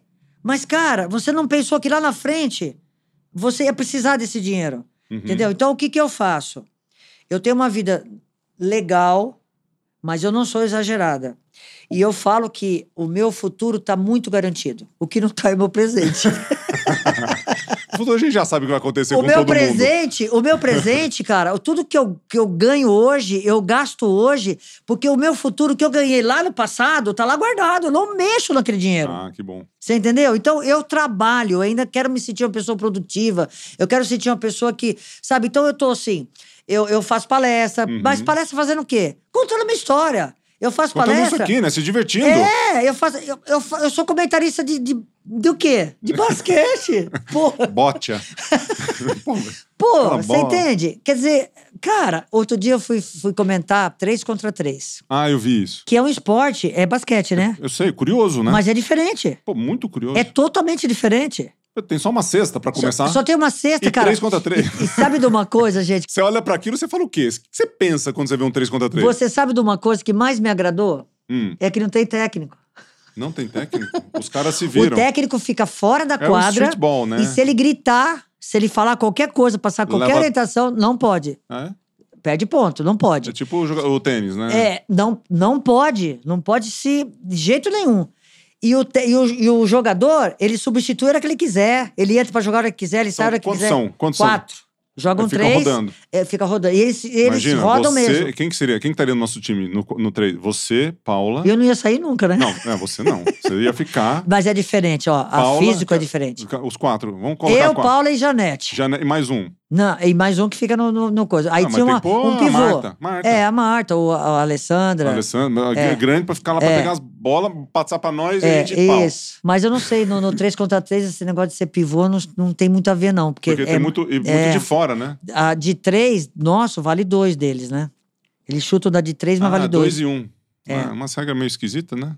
Não, mas é muito legal. É um esporte E dinâmico, democrático. né? E É dinâmico. democrático, porque ah, você tá jogando 5 contra 5, tem 7 no banco se- sem jogar, entendeu? Eles não, eles estão revisando o tempo todo. E não precisa pedir pro juiz, Por não. isso que eu gosto de hockey. O hockey no gelo, entra e sai quando você quiser. Exatamente. Ora, se você vai sair, vai debonar pra sair ou pra entrar, você se. A bola tem que estar parada pra entrar. Não, é no jogo. Não, Você- no, no, no- Ah, no basquete, é, desculpa. No No, hockey, 3 não. contra 3 é, é- tem que estar parado. E agora é a primeira vez que vai ter na Olimpíada, né? Uhum. Eu, eu fiz o pré-olímpico, mas o Brasil não novos, foi. né? Tem o 3 contra 3, tem. Escalada, tem. Escalada, tem surf. surf, é, é, como é que chama? O, o skate. Muita coisa legal. É. E dança, né? O... Dança também? É, acho, não sei. Agora fiquei, É, não sei qual que não. é. Que Vai, vergonha vai não ter, saber. vai ter, vai ter, vai ter, É. vai ter. É, Olha na colinha aí, vai. Não, o Colinho o quê? Na colinha. A Colinho tem uma pergunta aqui que você vai, você vai am- amar. Gente, ele tem cola. Tem, pois aqui o negócio é organizado. A gente vai falando aqui, você acha que eu sou apresentador? Quem que faz essas perguntas aí? Você ou a sua produção? Tudo que tá escrito sou eu. Ah, o que tá, o que tá batido Tudo é que tá esse. batido. Ó, eu sou muito. ó, já tô anotando aqui, eu tô com uma página já sua aqui anotada. É. Tem umas frases suas, depois eu falo pra você o que que você Tem falou. tem uma coisa importante na nossa vida de atleta que chama-se motivação. Hum, E que isso é importante para todos. Você tem que buscar um ponto de motivação. uhum. Qual era o seu ponto? Não, o meu era a Paula, eu queria ganhar dela. o meu era ela, entendeu? Ela era o meu objetivo. O tempo, eu acordava pensando nela. Agora, hoje em dia, que eu não preciso mais jogar contra ela, o que, que eu faço? Eu busco em outras coisas. Então, assim, vai entrar o verão, faço hashtag tira a canga, Hortência tira a canga no verão. Então eu vou na Nossa! academia, eu malho pra caramba. Porque eu E aí posso cê- até não conseguir, mas é, é a aí minha cê tira a motivação. Aí você tira a canga. Tira a canga no verão, meu. Cara, eu imagina, tô passando numa praia, o cara passa assim perto de mim e fala assim: Nossa, que você tá acabada, eu vou morrer. eu prefiro que ele fale assim: Nossa, que gostosa. Nossa senhora, e aí, e aí? Como é que você tá? Tá tudo é bem? Oh, que nossa, que gostosa. De preferência, como eu tô de máscara, ele não vai nem lembrar que sou eu. Então ele não, não vai nem saber que eu tenho 61 anos. Você tem 61? Você- Ué, não sou sexagenária? Hum. Eu não sou sex? Ah, é, eu lembro quando você fez 60 o ano passado, você entrou na fila do avião ali do lado dos idosos. Lembra que eu falei assim? É o único É, você lugar que eu legal, uso. Você era legal pra entrar naquela fila. O único Mas eu- lugar, o único lugar que Falei eu assim, vai, uso. Hortência, usa ela. Nem a pau que eu vou entrar nessa fila. Não, eu uso na, na- do avião. Você usa? Eu uso pra caramba, porque se você fica por último, você não consegue colocar tua mala lá Mas em cima. Naquele dia você não quis, você tava. Porque eu né? tava com você, né? Não, e era seu aniversário. eu, queria fazer, chegando. eu queria fazer companhia pra você. E eu não devia estar com a minha malinha. Se eu tô com a minha malinha, cara, eu vou. Eu não quero. E eu entro assim na fila, eu fico assim, ó. E o pessoal fica me olhando meio feio, né? As senhorinhas ficam me olhando meio feio. Outro dia eu tava assistindo uma entrevista, a mulher falou assim: Ai, que, del... que maravilha! Uma senhorinha idosa ficou 40, horas, 40 dias entubada por causa da Covid, Hum. e saiu. Fiquei olhando assim, né? Falei, nossa. Aí a senhorinha saiu de cadeira de roda. Tipo, com a 57 máscara anos. e tal. 57 Aí ela anos. falou assim no final: Nossa, essa senhorinha idosa de 61 anos. Não, pelo menos é da mesma Isso é idade. idosofobia?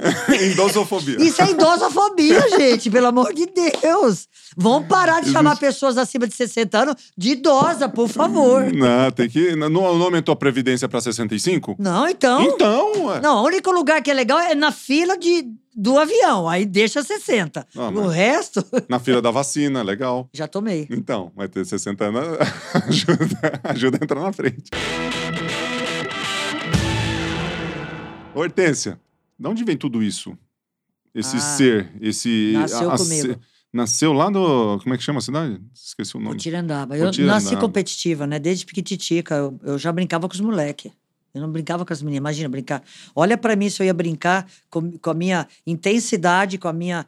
Com os de meus. casinha. Hã? Brincar de casinha, não. Brincar de casinha, de boneca? Gente, eu Não queria dá. bola de futebol, eu queria brincar de pega-pega com os moleques na rua e, nadar no rio. E isso foi. cre- E a parte esportiva é muito viva na tua Tava vida. dentro. de- Eu nasci, eu nasci pra ser esportista. E, e qual que é o, o treinador assim que você admira dentro do esporte? Acho que pode ser, pode ser dentro do basquete também. Eu tenho alguns que eu admiro da, da NBA, do, Bra- do Brasil, do vôlei. Olha, eu faz. admiro muitas pessoas. Diga alguns aí. Eu só posso dizer quem eu eu conheço, né? Porque eu vejo pela televisão, tem muita coisa que não dá pra você. A NBA é, é o concurso, né? Estão lá, enfim. Mas assim, eu, eu admiro todos os meus treinadores, porque eu acho que momentos diferentes da minha vida eles foram importantes. O primeiro que me ensinou a pegar na bola, o primeiro que me, me ensinou a respirar, daquela, sabe aquela Ah, respiradinha? Quem que, de onde veio Foi isso? o Valdir Pagan, O Valdir também? que foi me ensinar a chutar lance livre. Esse cara é um monstro. Cara, eu, te eu devo muito a ele. ele. Eu devo muito a ele. Ele falou assim: ó, você tem cinco segundos para chutar lance, livre, parece que é pouco, mas não é. Calma. Você tá tensa, respira, pensa, fecha o seu olho, pensa no movimento e depois você arremessa. Ah, eu- então eu- aquele, eu aquele é pra chegar nos 5 segundos e você ter calma não, jogar. o, o arre- a, a respiração é o seguinte: quando você tá nervoso, você não fala assim, respira, calma, calma, respira. Conta até 10. É isso, só que eu não podia contar até 10, eu- era só até 5. Então, Uhum. é aquilo, você tá tenso, solta o ombro. Né?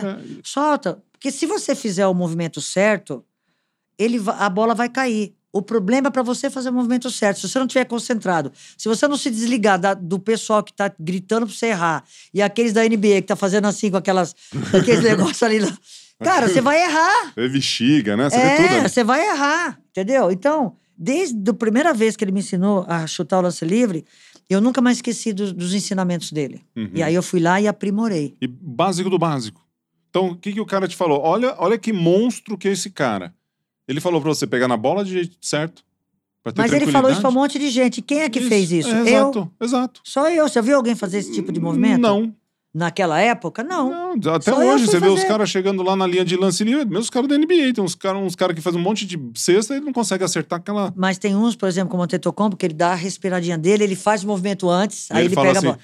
Obrigado, Hortência. Aí ele vai. Ele deve pensar Aí em ele você, né? Nem me viu, nem me viu jogar, nem mas, sabe quem não, eu mas sou. em vídeos, em vídeos ele viu, Não, né? Ele mas falou eu- outro dia lá, o- pô, a Hortência, quem que você admira? Hortência, Magic mentira. Paula e tal. Falou, eu vi lá. Ah, mas tá no Roda Fama, ele não, Não, tá no isso Roda sim, Fama. isso sim. Ah, mas vai entrar, né?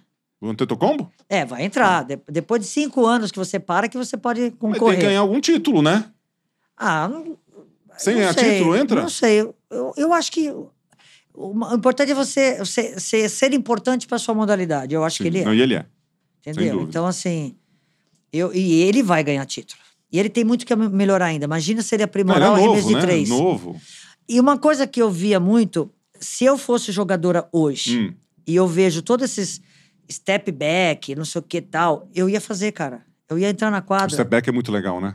Cara, eu, o Tetocompo que a gente tá falando não faz, assim. né? É Ele James precisa Harden, treinar, o precisa treinar, cara. Por que, que o Steph Curry tem toda aquela agilidade, aquela, aquela domínio de bola? Porque ele Treino. tem um treinador só pra isso. Pra mobilidade. Só pra Uma vez eu vi, o aquecimento, eu vi o aquecimento dele antes de entrar na pequena, é. Ele fica ali, pá, pá, pá, pá, fala, cara, se eu fizer aquilo, é o treino Mas ele da tem, semana. não sei se eu ele andar- continua com o treinador, mas eu, eu lembro de ter lido uma notícia que ele tem um, um treinador só pra habilidade. Não é, do, não é, mas não é. No grande. Você vê, antes você fala assim, joga, né? É. Respira, pega Joga, na mão. Aí o cara é. assim, ele pega Ele pega com a mão certa, ele respira, ele tem Porque isso. ele faz fora, isso. Fora tudo isso que tá nessa mesa, cara, ainda tem mais uns cinco coisas aqui do lado que nós vamos fazer que ninguém faz. Quando acabava o treino da seleção, quem que ficava lá chutando bola? As outras iam embora. Ia lá pro, pro, pro, Você, pro ônibus. Eu e a Paula ficava lá. Entendeu? A gente ficava lá. Então, assim, ninguém é por acaso. uhum, Ninguém é por acaso. Se não tiver, cara. ninguém é você por tem- acaso. Ninguém é por acaso. É porque você, você fez por merecer. Você, você se empenhou. Ah, você treinou muito? Eu Treinei. Imagine isso muito mais do que você está pensando. É. Muito mais do que eu tô falando. Ah, Pode ser que alguém treinou igual, mas mais não. Mais que eu. Pega Acho que talvez também. o Oscar. Você sabe que o Oscar. Eu fui jogar na Itália, né? O Oscar tava jogando lá. Aí fizeram a- o All-Star Games, Hum. né? E aí eles pegaram é, um homem e uma mulher de cada país para disputar arremesso de três pontos. Então, eu era brasileira, com outro brasileiro, Oscar, Ah. ia disputar contra um casal dos Estados Unidos, um casal da Itália, um casal de, da França, tal, que estavam todos jogando competição. Ah. Cara, o Oscar não erra. Ele não- Nós ganhamos. E ele, ele não sai muito, ele não pula muito Nó- pra, né? Ele Nós fica assim ganhamos, paradinho. porque esse homem é im- impressionante, cara. É impressionante. Nós ganhamos, nós ficamos em primeiro. Mão santa? Mas- ele nasceu com aquela é, mão. É, é. E a minha mão é maior do que a dele, né? E a mão dele que é santa. E a minha pequenininha, eu nem consigo segurar a bola não, assim. o ó. Oscar é um monstro, Não, né? Ele vai nós ganhamos. Cara, óbvio que eu também contribuí, mas ele é, é impressionante como ele não erra. É mesmo, né? E, e, e às vezes tem uns Você caras. viu que ele foi agora, meio barrigudo, meio gordo, jogar na, na- no All-Star Game do- da NBA? Ah, foi Você viu que passado, ele, né? as bolas que 2018. deram pra ele chutar, ele chutou e acertou? Pegava e vinha. Pegava... Mas é, Não, ele, ele ele falou assim: só não chutei mais porque não me passaram a bola. Pô, passa a bola pro monstro pra você ver o que, que acontece. É, é impressionante. Eu, eu tenho, eu tenho assim, uma admiração por ele muito grande. Ô, Hortência, o Oscar é, é muito gente boa. Pra gente ir pros encerramentos aqui, né? Você, você gosta de ler? Leitura, assim? É uma coisa que tem um eu, eu hábito? sou mais de assistir filme. Ah. é, eu, eu não gosto muito. Tem que ser uma coisa muito que me chame muita atenção. Eu tenho. Eu sou meio. Eu, eu me distraio com a, com a minha mão, com, a cor do meu esmalte, entendeu? Eu, Tá. eu me distraio muito. Então, eu, eu- então a pergunta é assim: A única que... coisa que eu não me distraio é no, no jogo, que eu sou completamente Focada ali. focada. Mas, assim, para ler, eu tenho um pouco de dificuldade. Mas assim, da fonte de informação, onde que você busca, assim, alguma Eu coisa? leio, eu leio muito, mas Tá. as notícias, eu entro na internet. Tá. Eu não consigo pegar um livro, eu leio. Tá. Eu leio alguns livros, mas eu demoro tipo dois, três meses para ler um livro. Eu vou lendo, aí de repente, minha, eu tô foco. pensando em outra coisa, entendeu? Eu, eu, agora, eu, você pergunta o que você quiser, assim, eu sou muito... Eu Atual dentro busco, do- É, eu busco informação, eu entro na internet, eu tenho Twitter, eu, Ah, eu, tá eu Então, sigo um monte de gente, Qual foi o último por- blog que eu publiquei, então? Vai, só que eu posso perguntar qualquer coisa. Não, isso também não exagera, né? Pô, de autoconfiança, você não viu? Não, eu vejo, mas Ah, não sei, brincando. não sei qual foi o último. Não, Não, sei se esse era, o- brincando, era o, tô brincando, o último ou o penúltimo. Ele é o rei das mensagens, né? Você entra das no mensagens? Twitter dele e tá aquelas mensagens. Mensagem de motivação, que não sei o quê, fala. Tá cheio, todo dia tem mensagem de motivação pra inspirar a turma, né? não, e eu, eu, eu leio todas. Ah, eu te legal. sigo no Twitter. Ah, então me dá um vejo. like, que eu dou like na sua lá. Cara, eu não dou. Eu, eu- Dá, dá like e replica, que você tem um monte de seguidor lá no Twitter. Vou- 500 e não sei o quê. é, eu tenho Tal, mil. 530. Você tem quanto? Eu tenho, sei lá, não sei, 30 mil. Não, tem que, Você- vamos aumentar isso. Eu tenho, eu tenho 530 e- 30 mil. Na vida amorosa, você deu muito toco? Que Dei toco, coisa, né? rasteira. Toco, rasteira. E pom, você deu já? Não. Olha, eu, eu, eu sempre coloquei em primeiro bola plano. de três, bola de três. Já eu pôs... sempre coloquei de três, de dois, de um. Eu sempre. Eu namorei, pô. Sou, sou de Não. carne e osso. Eu namorei bastante, mas a prioridade minha sempre foi o basquete. Quando isso começou a mudar, que aí eu fui ter meu filho, casei. E, mas mesmo depois que eu casei, eu fui muito focada. Os meus melhores títulos foi quando depois que eu casei. Foi em 92 já era casado, 91 era casada, 94 era casada, Aí, ó. 96 era casada. Então, Então, assim, sabe por quê? Porque, assim, é, você tem que botar em primeiro plano aquilo que mais te faz feliz. Então, o que eu botei em primeiro plano? O meu esporte, a minha profissão. E em segundo plano, a minha família, que na época era só eu e meu ex-marido depois. Aí, quando eu tive filho, aí eu foquei nos meus filhos. que legal. Entendeu? Hoje, Eu- eu- porque você pode fazer as coisas, mas não dá, como eu falei no começo da nossa entrevista, não dá pra você fa- fazer tudo ao mesmo tempo, aí você vai ser mais ou menos. Você não foca numa coisa só. Verdade. Aquela pessoa que dá tiro em tudo quanto é lugar, é- a chance dela acertar numa coisa bacana é muito grande, é muito pequena, entendeu? Muito bom. É isso. Aí dá o foco, né? Pra Você tem que, você focar. Então, pô, pra que casar com 23 anos? Pra que casar com 24 anos? Pra que casar com 25? Pô, você pode casar com 35. Calma. Entendeu? Calma. Namora, se apaixona, tudo. Mas calma. Vai ter filho com 26 anos de idade. Ah, ferrou. A mulher, principalmente, né? Você perde muito. Mas também, se tiver, não tem Vai, problema. né? Mas é a questão da escolha que eu te falei. E, e o homem com 26, quando tem filho, também ferrou? Você, né? Tipo, 2 aos 28, ferrou? Como é que é? É porque, é porque sabe o que é, Gustavo? Você tem que estar com a sua cabeça voltada para uma coisa determinada, aquilo que você quer. Para você alcançar aquilo que você quer, você tem que estar 100% focado naquilo. Hortência, tua cabeça tá focada no que hoje e pra onde que você vai? O que, que você, tá no futuro Você aí? já falou, você já deu a resposta. É no hoje. No Cara, eu- hoje? Eu, vivo hoje. Eu vivo hoje e vou aproveitando as oportunidades que vão aparecendo para mim. Entendeu? Eu cuidei da minha imagem, eu cuidei. eh, Eu sou uma pessoa idônea, eu sou uma pessoa que tem credibilidade. Eu cuido do hoje. Eu quero viver intensamente o hoje. Eu tô aqui falando com você, Gustavo. Eu tô 100% aqui com você. Entendeu? Eu tô, eu, tô, eu tô me divertindo aqui com você. Eu, tô, eu não tô pensando em mais nada. É isso. É você estar num lugar e curtir aquele momento. Você entende? Então eu curto o meu momento. Amanhã eu não sei. Olha o que aconteceu com essa pandemia, né?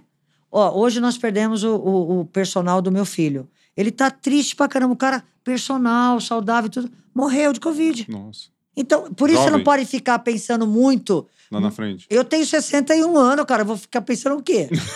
Quando você tem 20, você pensa no futuro, né? Você faz uma. Não, você mas- se planeja, um Mas, planejamento. Estão falando que a gente vai viver até 150. Tudo bem, mas eu vou Você viver um dia na- atrás do outro. Você não chegou nem na metade ainda. Eu vou. Meu, se, vo- ó, se existir essa possibilidade, eu vou até mais, pode ter certeza. Pô, você criou alguma coisa aí pra gente chegar Cara, a 150. eu vou. Eu Mas, sou Hortência, fogo. Tem que chegar a 150 bem, né? Não é chegar a Cara, 150 eu lá. vou chegar bem. Eu tô no 61 bem, não vou chegar nos 80 bem? Não vou chegar. Eu vou Com chegar certeza. bem. Eu Com vou chegar bem. Se eu puder e tiver o. O que eu posso fazer pra chegar bem? É isso aqui. O que, que eu tenho que fazer pra ganhar o jogo? Ah, você tem que fazer. é, Eu vou Isso. fazer. Dá, dá a fórmula aí, né? Pega, Né? Um treina- pega um bom treinador. O que você tem que fazer pra ficar magrinha? O que você tem que fazer pra não sei o quê? Eu vou e faço. É. Sim. Você que entende. Eu escuto muito as pessoas que entendem naquilo que elas se propõem fazer. Então é o seguinte, eu entendo, eu sou nutróloga, não sou. Então eu ouço meu nutrólogo. Se ele mandar eu fazer isso, eu vou fazer. Ah, mas não é gostoso? Eu ponho pra dentro. Pô, mas não é pra ser feliz? Você- ficou defendendo Mas eu aqui vou pra ser feliz, porque eu vou, Ah, eu vou olhar no espelho, vou estar feliz com Ah, o é que eu tô verdade, olhando. é verdade. Não, é feliz. E o meu Instagram é o seguinte: eu posto que eu tô treinando todos os dias. Mas aí eu vou pra praia, eu dou uma postada que eu tô de biquíni. para as pessoas verem que valeu a pena. Olha só. Eu tô ali toda, né, caminhando, e eu tomo uma foto assim. De vez em quando eu pego É. uma lateral da coxa. Não, não, eu não, não, eu mostro o corpo inteiro, mas não mostro nunca atrás, não, só na frente, né? Por quê? Ah, porque Mas não, não tem Playboy. necessidade. Não, mas tá, tá tudo certo. Mas assim, tá tudo em cima. Mas eu quero que as pessoas falem assim: poxa, olha como valeu a pena ela ficar fazendo ginástica todo dia, toda hora, não sei o que, tá vendo? Nesse momento, Muito não tem, eu não tenho que mandar apagar a luz, entendeu? E nem tirar o espelho. Que tirar o espelho. Pô, porque você vai ficando velho e começa a ficar com medo da luz e do espelho. Olha que sacanagem, meu. Não era pra, não era pra ajudar Cara, e é levantar. aqueles espelhos que ficam em cima. Pô, é pra levantar nossa moral Pô, esse negócio aí. Eu não tenho problema nenhum de espelho em cima, cara. Eu tô tudo de boa Em aqui. cima, embaixo, do lado, né? É, Começa tô- aqui. Mas assim, brincadeiras à parte, mas é a pura verdade.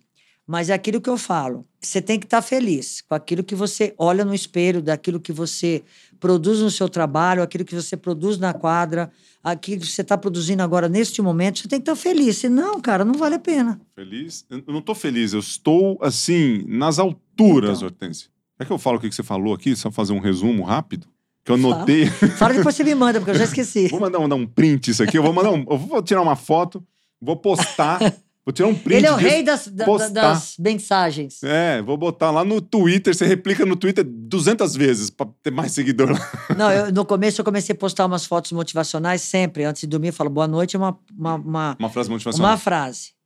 Aí É a a turma que pessoa- Não, às vezes não é nem motivacional, para abrir teu olho. Aham. Aí as pessoas falam assim: ai, o que, que tá acontecendo com você? Eu falo, não, gente, é só uma frase. Não, é, não tem nada a ver comigo, não. É porque eu acho que as pessoas estão precisando ouvir isso aqui, Pô, entendeu? tadinha, o que, que aconteceu? É, nossa. Não, não, tô- Você tá muito descontente com os homens. Quem te fez sofrer? Eu falo, Nossa. não, eu não, Não, tô mas- sofrendo. Eu tô de boa. Tá louco. Ó, você falou, pra você isso, hein?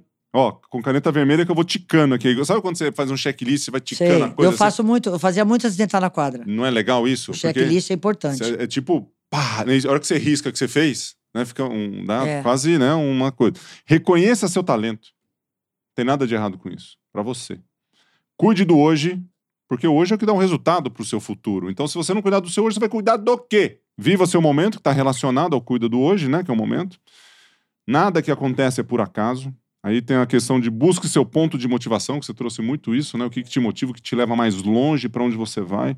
Muito legal. E aí, você vai ter que assistir o podcast. É, é, assistir não. Você sabe Escutar que. o podcast. Ô, ô, deixa eu só te cortando para você, o que eu acho interessante. Ah, Eu vi um cara, eu recebi um, uma- um, um vídeo pequeno, não lembro o nome do cara agora. Ele falou um negócio que eu achei tão interessante. Ele falou assim: não existe plano B. Aquele cara que já pensa no plano B é porque ele já está entrando já achando que vai perder. E, cara, é, eu, eu verdade, nunca né? tinha ouvido falar isso. Eu, eu, eu acho que algumas coisas você tem que ter um plano B. Por exemplo, você vai fazer uma festa, pode ser que chova. Então Uhum. você tem que cobrir. Aí isso, isso tudo bem. Agora, é, ai, se não der certo isso na minha vida, eu vou. Cara, vai dar certo, tem que dar certo. É plano A, não tem plano B. E acho que tem uma coisa que as pessoas. não- uh, tem muito plano A, B C, né? Quando tem o, P, o C, então aí já. Você vai no. C, você vai no C. É que não dá Pode ter tempo. certeza que você vai relaxar no plano A, você vai relaxar no plano B para ir no plano Mas C. sabe qual que é a, a tradução que eu, que eu vejo disso, né? Que você falou, que é um ponto super importante, né? Que o plano A, quando as pessoas têm o foco naquilo que quer, tem a determinação para fazer, né? É, a gente vai para se superar e para fazer a coisa acontecer. E a gente faz isso por um bom tempo, que a maioria das pessoas não fazem por um bom tempo. Por, por isso que o Desiste plano B- logo. Desiste logo. Por isso que você faz aqui um mês, dois meses, não deu certo. Ainda bem que eu tenho o plano B. Cara, o nosso ciclo é ciclo olímpico. São quatro anos. Então tenta fazer isso por quatro anos. Quantas vezes te perguntaram o que você seria se você não fosse nadador? Para mim, perguntam direto. Eu Ah, falo assim, lá. não sei, porque É. não existia essa possibilidade Ah, para mim. jogador de vôlei. Eu não vou, não tinha plano B, cara. Eu queria ser jogadora de basquete. E fez Ponto durante quantos anos? De 12 Ó, anos? Seleção brasileira, 36. 20. De 20? É, dois anos depois que eu comecei a jogar, fui pra seleção, 22. Incrível. E não me espelhei em ninguém. Eu olhava as pessoas fazendo as coisas, eu não tinha televisão na minha casa. Eu me apaixonei mesmo por aquele negócio ali, cara, aquela aquele buraco para enfiar uma bola lá dentro. Fiquei, fiquei fascinada por aquilo. Mas em 92, quando você viu o Dream Team, aí foi top. hein? Não, meu, Você quem não gosta de. Eu tava lá. Eu sei. Na Tem uma foto, eu, você e a Marta lá, eu, É. você e a turma lá, toda. É, cara, e alguns ficaram na vila e outros não, né? Acho que. acho não, que- ficou. Alguns na vila? ficaram na vila, alguns ficaram na vila. Isso eu lembro bem. Pô, Você não lembra que eu fui campeã em 91, pô? Em 91 eu tava muito franguinho. Eu não, você nem olhava pra mim. Você não me dava atenção. Você, Você só não lembra do Fidel Castro entrando na vila? Não, eu Na lembro. Vila Pan-Americana, ele dava a volta, Eu assim, lembro- de carro. eu Ficava lembro- todo mundo olhando pra Eu ele. lembro eu lá, eu não lembro você lá. Eu tava lá também, tá? Você lembra de mim lá? o Fidel me deu medalha também lá. Pô, os caras falavam assim. Hoje a coisa que mais me perguntam, ah, o que o Fidel falou pra você quando foi entregar a Ah, sei medalha? lá, eu nem escutei. Fidel. Peguei a medalha. Ele, falei, tirou nossa. do, ele me tirou do pódio, eu e a Paula. Falou, vocês não vão dar medalha, não. É, ó, você e tal. Quem foi segundo? Foi Cuba? Deve ter sido, né? Ficou, no final foi nós e Cuba. Ah, sempre é. Deu um jeito. Não tem um cubano que ganhou Mas, 200 mas, cara, lá. os cubanos torciam pra gente quando não jogava contra Cuba, Com né? certeza, É. adorava os brasileiros. É, ali, nossa, que delícia que foi aquela competição. Foi muito legal. Você Pô. pegou o que lá? Você não sabe? peguei o que lá?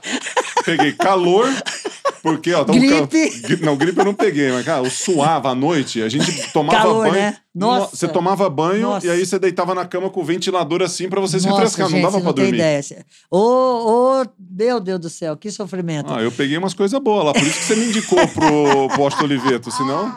Você pegou medalha? Não, não sei, desculpa. Só cinco. Cinco de ouro, três de prata. Não, eu ganhei o 100 metros nado livre, peguei prata nos 200 e terceiro nos 50. Ah, que Não, bacana. 50 eu peguei terceiro. Ah, peguei terceiro. Aí duas, duas de revezamento É foram normal, duas. depois de duas... uma certa idade, é normal não lembrar das coisas. Não, mas acho que eu peguei cinco, eu peguei cinco medalhas lá. Foi cinco, cinco, cinco e quatro, né? Que a gente dá muitas provas, né? Igual o basquete, você tem lá uma, uma competição. É que, sabe o que acontece? Basquete é muito chato. Você joga oito jogos numa Olimpíada e Isso ganha que eu uma ia medalha falar, só. a gente ganha, ganha pouca medalha, porque você. Não é que você ganha por, por partida, você ganha por, por Então- competição. Você tem que jogar a competição inteira para ganhar uma medalha. Se eu pudesse, eu te dava algumas das minhas medalhas pra você, rainha. Porque você merece e queria te agradecer Obrigada. pelo seu tempo, pela sua atenção, pelo seu carinho, sempre prontamente. Sabe que aí. abriram uma. A Globo não deixa, né? Abriram para você. Oi, abriu uma Você sessão. tá com moral lá, hein? Tô. Muita moral, assim como você. A moral tá você que eles aceitaram. Eles deixaram dar entrevista para você, pro podcast do Podcast Superação. Superação, cara. Ô, essa Que palavra boa. Essa palavra é É nossa essa palavra. o dia inteiro superando. Turma, obrigado. Hortência, muito bom. Gratidão aí. Tchau, gente. Tchau pra Obrigada. vocês. Valeu.